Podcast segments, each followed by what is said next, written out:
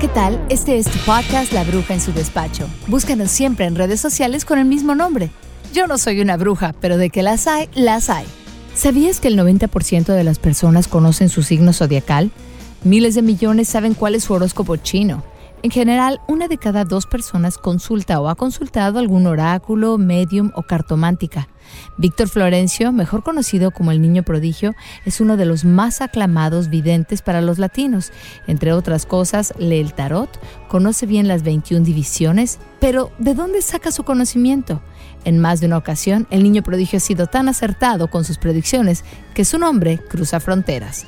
Hoy en La Bruja en su despacho, Víctor Florencio, el niño prodigio. ¿Cómo estás? Contentísimo, muchísimas gracias por invitarme aquí. Soy, yo sé que acabamos de empezar casi. ¿Cuánto tiempo tiene con el podcast? Apenas empezando. Eso, así que ah. quiero desearte todo lo mejor y sé que va a ser un éxito. De ah. hecho, me fascina el título la, bruja, en el despacho. ¡Wow! Good, I love it. ¿Y sabes qué pasa, eh, niño? Eh, yo, Víctor, ya a veces de pronto ya no sé ni cómo decirte, niño prodigio, Víctor. Pasa que yo no soy bruja. Yo no siento que soy bruja. Lo que sí siento es que tengo tremenda admiración por la gente que ve cosas que yo no puedo ver. ¿Cómo sucede eso? ¿Cómo sucede en tu caso? Bueno, en mi caso yo empecé desde muy niño, desde que tengo uso de razón, yo oí esa voz, esa voz femenina, al cual yo le puse nombre, que yo la llamo Anaísa. Y esa voz siempre a mí me hablaba desde muy niño. Mucha gente dice, ah, es que los niños tienen el niño imaginario, esa voz que siempre oyen, pero yo sí tal vez pensarían, bueno, eso es algo de niño, él ve, él ve algo, él oye algo, pero hasta esta edad que tengo, yo la sigo oyendo esa voz. Y es la que me dice todo, es la que me habla, la que a mí me aconseja, la que a mí me regaña y también la que me dice las cosas de las personas. Y yo lo que hago es repetir lo que esa voz me dice. Llámela intuición, llame la voz de, los espíritus, como tú la quieras llamar, es tu voz interior. Que yo siempre, y lo pongo aquí en mi libro, La magia del Let Go, que todo el mundo tenemos una voz interior. Que tal vez tú no le sepas poner nombre, que tal vez tú no le hagas caso a eso. Hay muchas personas que están oyendo este podcast que dicen, pero es verdad, cuando yo pienso en alguien, esa persona aparece. O cuando yo me imagino tal cosa, pasan. Entonces hay personas que tienen ese sexto sentido, que tienen eso. Y a ti tú dices que te fascinan toda esta gente, que hacemos todas estas cosas, pero también es, yo diría que tú también eres un canal, tú eres muy perceptiva. Tú puedes darte cuenta cuando la persona es buena, es sincera, como que tú tienes eso, tú capta. No, no sé, yo, eso es lo que siento viéndote a ti. Y no te cruces los pies, que no es bueno. Cuando está en sección, no te cruces los pies. Aprenda, bruja, en, su despacho, cuando esté en una sección, never, ever cruce los pies ni las manos. Uy, fíjense, por eso soy bruja, soy bruja en desarrollo, apenas en desarrollo. Pero tienes toda la razón. Fíjate que sí, me pasa todo el tiempo que pienso en alguien y aparece, suenan teléfonos, yo le llamo a alguien y me dice, llevo media hora invocándote. Eh, me pasa todo el tiempo. Pero yo creía que eso era normal. ¿Qué pasa cuando no, tú, por ejemplo, en tu caso, cuando tú no le haces caso a esa voz interior? Bueno, cuando tú no le haces caso, yo diría que la voz se va, porque esos son ángeles, como yo lo llamo, seres de luz, que están ahí para ti y están esperándote verte, que tú, que tú le pongas atención. Y yo creo que si no le pones caso, simplemente se van a buscar otra alma, a, a, ir por otro lado. Yo lo que le digo a la gente, o simplemente se quedan tranquilos, pero yo lo que le digo a la gente, trabaje en eso. ¿Cómo trabajar en eso? Meditando. La meditación es algo muy, muy positivo.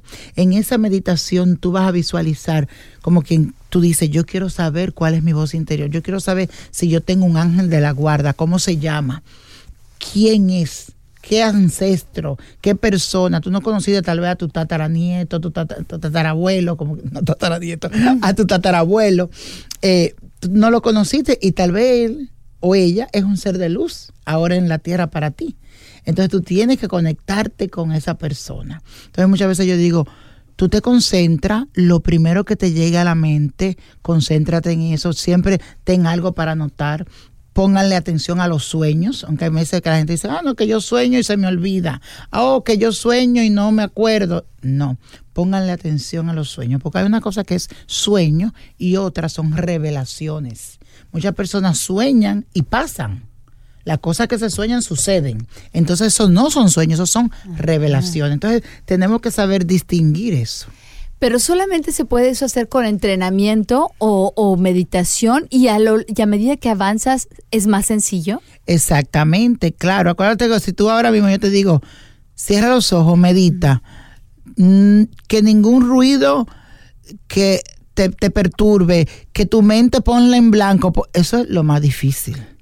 Ustedes lo saben. si tú sabes que eso es lo más difícil, llegar a poner esa mente en blanco, que tú no estés pensando en nada, is very difficult.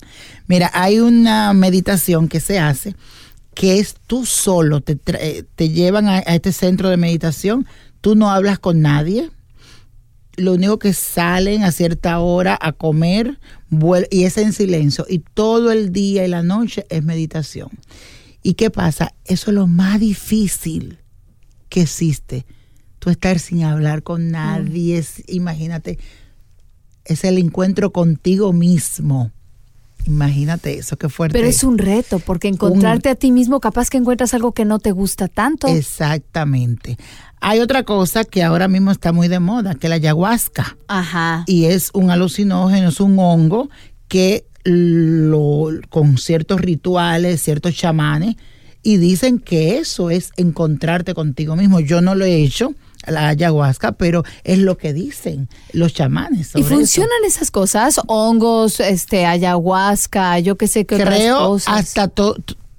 Yo no lo he hecho, pero muchas personas dicen, Víctor, me cambió la vida después que hice eso, porque me encontré conmigo mismo, eh, vi muchas cosas de mi pasado cada quien, como también las regresiones que le hacen a muchas personas. ¿Cómo se hacen las regresiones? es, es, como, es como, tienes que tener una, un entrenamiento especial para hacer regresiones. y hay personas que son eh, dedicadas a eso, que estudiaron, porque cualquiera te puede decir, ay, cerra los ojos y comienza y que... No, hay personas que realmente estudiaron y que saben del tema y hacen esos tipos de regresiones. Hay gente que ve, Como el doctor Brian Weiss que fue muy famoso.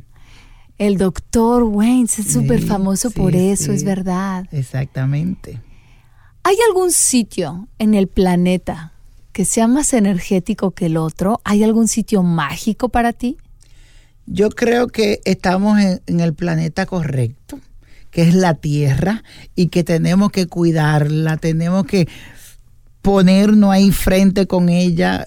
Y, y aquí, aquí está todo esto yo digo que es la gloria y el infierno. Porque aquí lo que se hace, aquí se paga. Yo creo mucho en el karma. Entonces yo creo que tenemos, no hay otro sitio, es la Tierra. Ahora también, y yo sé y lo siento, que hay algo que está pasando en Marte, el planeta Marte. Vamos a ver muchas cosas relacionadas a ese planeta. Yo siento que ahí puede haber vida, que puede, que en unos años tal vez se viaje y que hasta incluso puedan vivir personas ahí. Eso yo lo siento, no sé. Hay algo con el planeta Marte. Si tú me hablaste ahora de planeta, me dijeron mi voz, me dice Marte, el planeta, que van a descubrir muchas cosas. Tú, tú te concentras mucho, hablas mucho de eclipses, de, inter, de, de retrógrados, de planetas retrógrados. Cuando tú hablas de los planetas y, y, los astros, ¿es porque tienen esa influencia especial en la Tierra o, o, en nosotros, en los seres humanos? ¿O cómo funciona? Te cuento algo. Yo nací con el don de evidente, que te lo explico en mi libro, La magia del Ergo, y te, y te hablo de, de esos seres de luz que han estado conmigo toda la vida.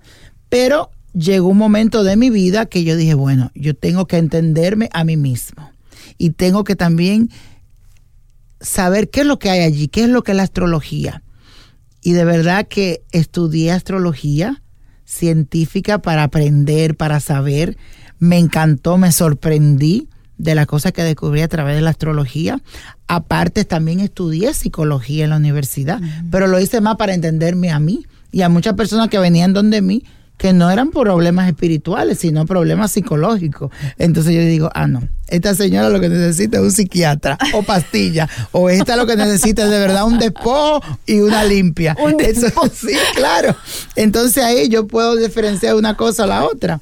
Entonces ayudo a la persona de esa forma. Pero realmente fui a la universidad para eso, para estudiar. Cuando tú me mencionas la astrología, me fascinó, me encantó. Yo decía, y es una forma, porque ya estaba en televisión, hacía cosas de televisión, es una forma de yo llegar al público, de yo llegar a mi gente.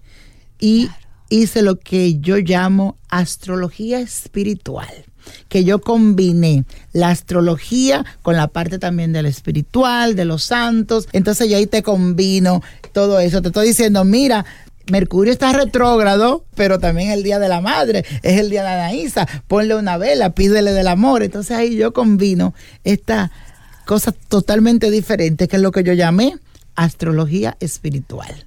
¡Qué belleza! ¡Qué hermosa combinación! Imagínate, porque allí, allí le pegas a, un círculo completo, es como si se cierra la magia, como que toda la energía confluye.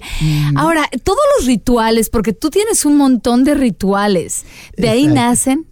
Claro que sí, exactamente, porque acuérdate que nosotros trabajamos mucho, yo soy de República Dominicana y, y, la creencia dominicana viene de las 21 divisiones, que ahí en el libro te hablo de esos 21 espíritus, de esos 21 misterios que nosotros le llamamos, y cada uno representa algo, que es lo mismo que astrología, porque en astrología Venus se representa como la diosa del amor. Entonces para nosotros Anaísa es la diosa del amor. Otra representación del planeta de guerrero, el fuerte, ¿quién viene siendo?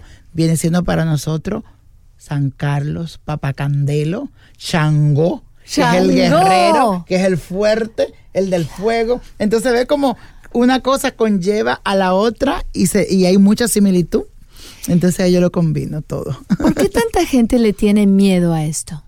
Bueno, lo que no conocemos y no sabemos, tal vez podemos tenerle temor, tal vez tenemos, le tenemos miedo.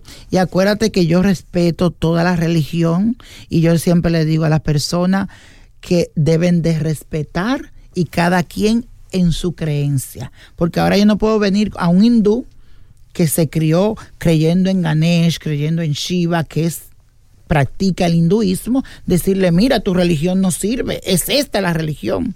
O decirle a un budista, no cree en Buda, no crea en el Dalai Lama, no lo vea como tu, tu, tu, tu como tu, jefe espiritual. No lo vea porque eso no sirve, eso no existe. O no puedo decir a un católico, no cree en el Papa porque él no es nadie. No puedo decir eso. Jamás. ¿Entiendes? No puedo decir a un pentecostal que está leyendo su, su Biblia y su cosa que, que, que lo que él dice no es real.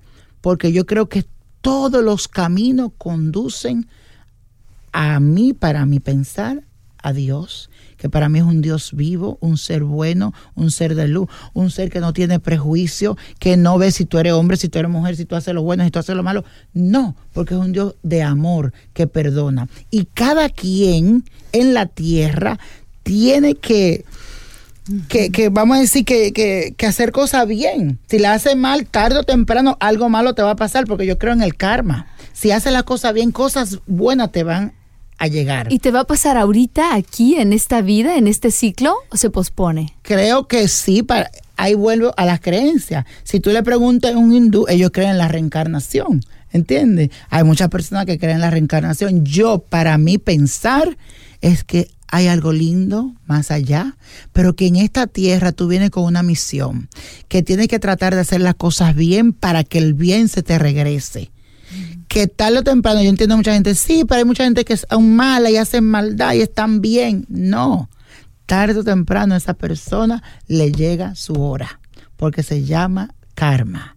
Y karma es, sabemos lo que es. Es muy pesado, por decir de la forma. Exactamente. Y hay, lo que tú manejas es pura energía positiva, blanca, pero hay quien maneja otras energías y, y existen. En todo, en todo, mi amor. Igualmente, si tú usas eh, las cosas espirituales para hacer maldad, para hacer brujería, para hacer magia negra, claro que tú estás trabajando la energía negativa, la energía negra. Igual si tú estás en una iglesia, aunque tú estés con una, con una sotana, diciendo, oh Dios, alabando y que sé yo qué, y por detrás estás haciendo cosas malas, Dios no está contigo.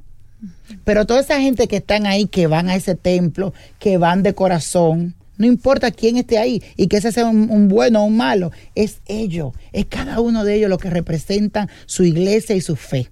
Entonces ahí es que yo quiero que la gente entienda esa parte, que mucha gente se pierde. Y otra cosa, cuando no sabemos, vuelvo y te repito, no conocemos, porque vamos a decirte, la parte espiritual que yo practico viene de África, de los africanos. Pero ¿por qué lo de los africanos o de los negros no sirve? Claro, porque ellos eran esclavos, porque ellos eran negros y porque ellos tenían que ser no relegados, relegados no contaban. no contaban lo que ellos practican no sirve esas son cosas de pagana de lo malo. Quién dijo cada quien tiene que vivir su vida. Claro siempre y cuando fuera usada energía positiva. Exactamente. Amuletos cuéntame de los amuletos. Me encantan. Ahora está muy de moda los ojitos. A mí me fascina siempre un amuleto que yo digo que siempre la persona debe llevar es un azabache y que sea original. El azabache tiene como esa magia y para que sepa cuando un azabache es original es cuando tú lo, lo pasas en un lugar y, y escribe es como un carbón, para que sepa mucha gente cuando es un azabache original. A mí me fascina el azabache. Otra cosa, las oraciones. Creo que el poder de la oración es muy fuerte. Hay oraciones a los arcángeles, especialmente la de San Miguel Arcángel. Una que dice, en salmo y resguardo a San Miguel de Arcángel. Es muy buena para protección, para alejarte de la maldad y de la envidia. El Salmo 91, también muy bueno, muy protector. El que habita bajo el abismo de la temporador morará bajo la sombra del omnipotente. Diré yo Jehová, esperanza mía, castillo mío, mi Dios, en él confiaré. Y ahí tú lees ese salmo antes de tú salir de tu casa y también te da esa protección. Y es increíble verte a ti, a Víctor Florencio, el niño prodigio, orando con ese fervor cuando mucha gente dice, pues todo esto que ustedes están hablando no va con la religión es que eso es lo que yo quiero decirte, que no tiene que ver una cosa con la otra, es una sola energía. Pueden haber miles de caminos y solo hay uno que es Dios verdadero, el Dios vivo, el de todo, el que nos ama todo, que nos quiere por lo que somos. no ve el alma, Él no ve que si tú eres mujer, que si tú eres blanco, que si tú eres negro, Él ve tu alma, tu corazón y los buenos, actos, los buenos actos. Y algo que yo siempre le digo a la gente, que es mi forma, vuelvo y repito, cuando tú vayas a hacer algo bueno, hazlo tú mismo. Hay cuánta gente hay pobre que necesitan comida, ponte, reúne comida, llévala a esas personas pobres eh, que no tienen ropa, que no, eso, esa gente que yo veo, algunos artistas que van y le llevan tenis y cosas a la gente de la calle, I love that. Yo amo eso. Yo creo que esas personas están haciendo bien. Pero estas personas que viven con una Biblia debajo de ahí y que como el fanatismo y no están ayudando ni al planeta ni a la gente. Come on dame un break. te, lo digo, te lo digo así.